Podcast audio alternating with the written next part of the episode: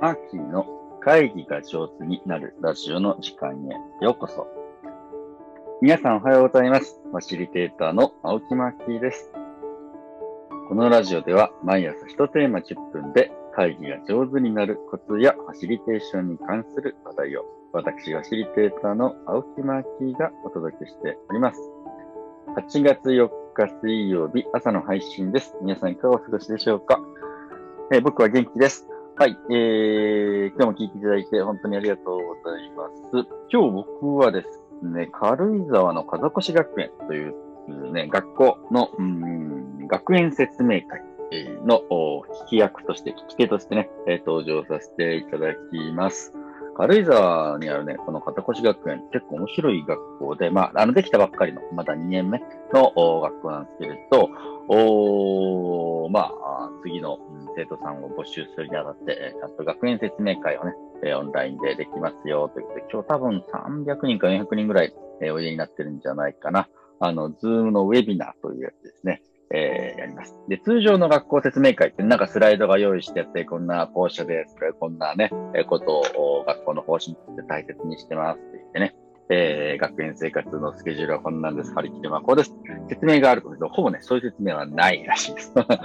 あもう、風越の学園説明会びっくりですよ。ほとんどそういう説明も、あの、質疑応答もないんですけど、ただ、スタッフがですね、入れ替わり、立ち替わりで交代で登場してきて、あのー、そのスタッフが考えてることとか、感じていることをなんか話していくみたいな感じでね、今日のテーマは、うん、作るってどういうことっていうテーマで、えー、校長の岩瀬さんがですね、えー、理事長の本庄さんを皮切りに現場のスタッフも次々登場してきて、えー、なんていうの？作るってこういうことだよねみたいな。片腰の言う作るってこういうことだよねみたいなことを、ね、語っていくいう感じです。僕はその冒頭の、お岩瀬さんと本庄さんの、うん、トークのところに、聞き役として、え登場させていただきます。あの、評議員として、この軽井沢家族史学園も、に関わっている点もあってですね、まあ、な、あの、年に3回ぐらいの評議委員会でお邪魔したりしているんですけれど、このテーマですね、作るってどういうこと？今日はね、これちょっと朝一でっていう考えております。皆さんもしよかったら一緒に考えてみましょう。作るってどういうことか。この軽井沢家族史学園ってあんまり決まった行事とかないんですよ。普通の学校だと、例えば10月に運動会があります。決まっていて、で、9月にはそういう練習をします。保護者は朝来て、あの、点取っててくださいとか、なんか、あの、ルーティーンが決まっているじゃないですか。で、何月にこれがあるってないんだね。で、運動会ないわけ。修学旅行もない。で、えー、保護者会すらないのかな。もともとね、なかった。で、もし、あの、子供たちや、あの、保護者たちが作りたいという話になったら、その段階で、えー、子供たちと一緒に作ろうという、まあ、そういう感じのスタンス、を大事にしてます。だから、肩越における作るってどういうことって本当に広範囲で、えー、放課後が一体どうあるといいのかみたいなことを、まあ今まさに作ってる最中らしいですね。今ちょっと夏休みらしいので、まあ子供たちはね、主に家にいると思いますけれど、え、それでもですね、自分たちの学びとか人生をまさに今、あの子供たちこそが作り手、えー、なんだということを信じてる学校なんですね。で、え、今日はですね、えー、作るってどういうことっていうのをね、うん、僕なりにこう考えて、うん、みたいなと思います。僕もね、作るの、うん、得意だったり苦手だったりしますね。あの、自分で作れる人って本当すごいなと思うんですけれど、あることについては僕作れるんだけれど、あることについては作れないな。うん。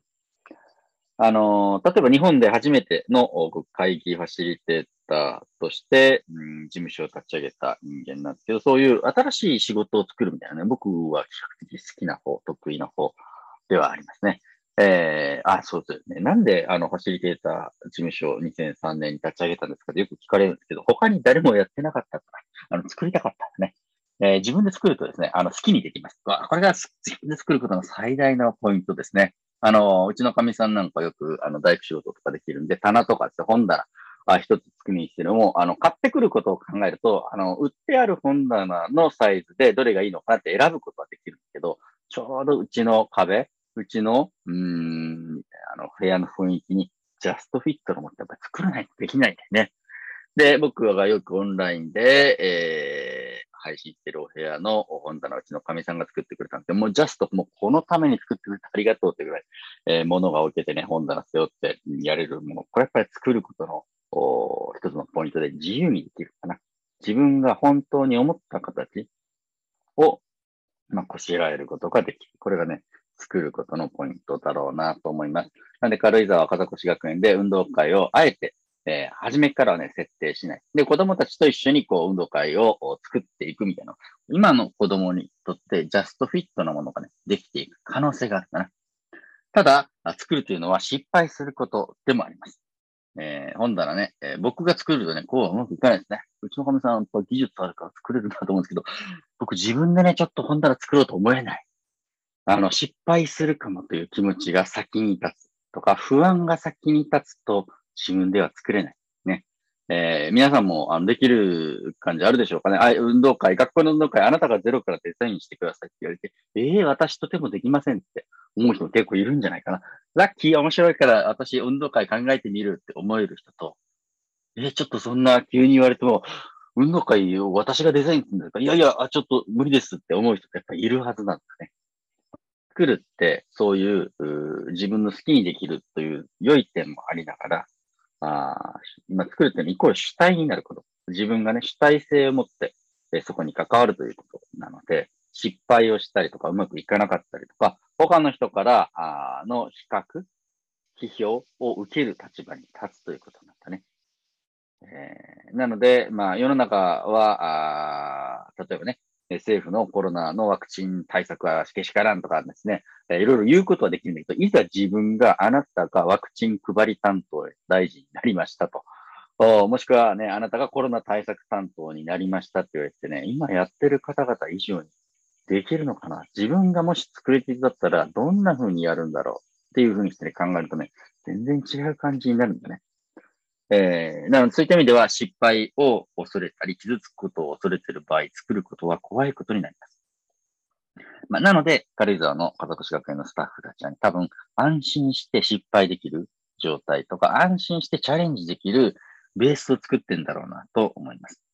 で、毎日毎日誰かと比較されて、あの人は、例えば作品1個作っても、この人上手でしたね、あの人下手でしたね、みたいなことをやってると、あの、不安になってですね、新しいもの作れないですね。お手本にあるものをそのままやることはできるかもしれないけれど、えはみ出すことが難しくなってきます。で、思いっきりはみ出しても失敗してもいいからやってみる。やってどうだったっていうのをですね、味わってみる。まあ、そんな感じの環境が整うと人は作っていけるのかなと思います。いやー、僕も本棚とか作れないけれど、この夏休み、ちょっとですね、何か作ってみようかな。普段ほとんど物作んないんですけどね。せっかく夏、ちょっと時間があったりするので、自分なりに手を動かして作ってみようかななんて思った次第でありました。というわけで今日は作るってどういうことっていうテーマでね、今日話し合いをするので、そんなことを考えていきました。まあ、会議話し合い、まあこれね、あの学園説明会なんかでもそうですけれど、その、そこに入るときに、なんだろう、会議に入る前に自分なりに考える時間って結構大事だな、と思っていて。そのテーマを自分なりに調べてみたり、解釈してみたり、私はどう思うんだろうって私に聞いてみたりするし、こういうの結構ね、大事だなって思います。なんか調べると作るってね、あの語源は、あのー、餅をつくっていうのの、つくから来てるんじゃないかっていう説が、ね、大和言葉の研究家にそうか、餅をつく。それが作るになってったんだ、みたいな感じで、あの、もち米がね、あの、柔らかくて美味しい餅になると思ってなかったかもしれないけど、ちょっとね、えー、火を通して、えー、木の棒かなんかでついてったら、餅ができてったんだね。あ、餅を作る、作れたんだというふうな感じでね、えー、形を変容してとっても美味しいもの、良いものができたりするのかな。え失敗を恐れず、えこれからも作っていきたいなと思います。今日も最後まで聞いていただいて本当にありがとうございます。皆さんはね、この夏どんなものを作ろうと思いますか？え一日皆さんにとって良い日でありますように、ファシリテーターのマッキーでした。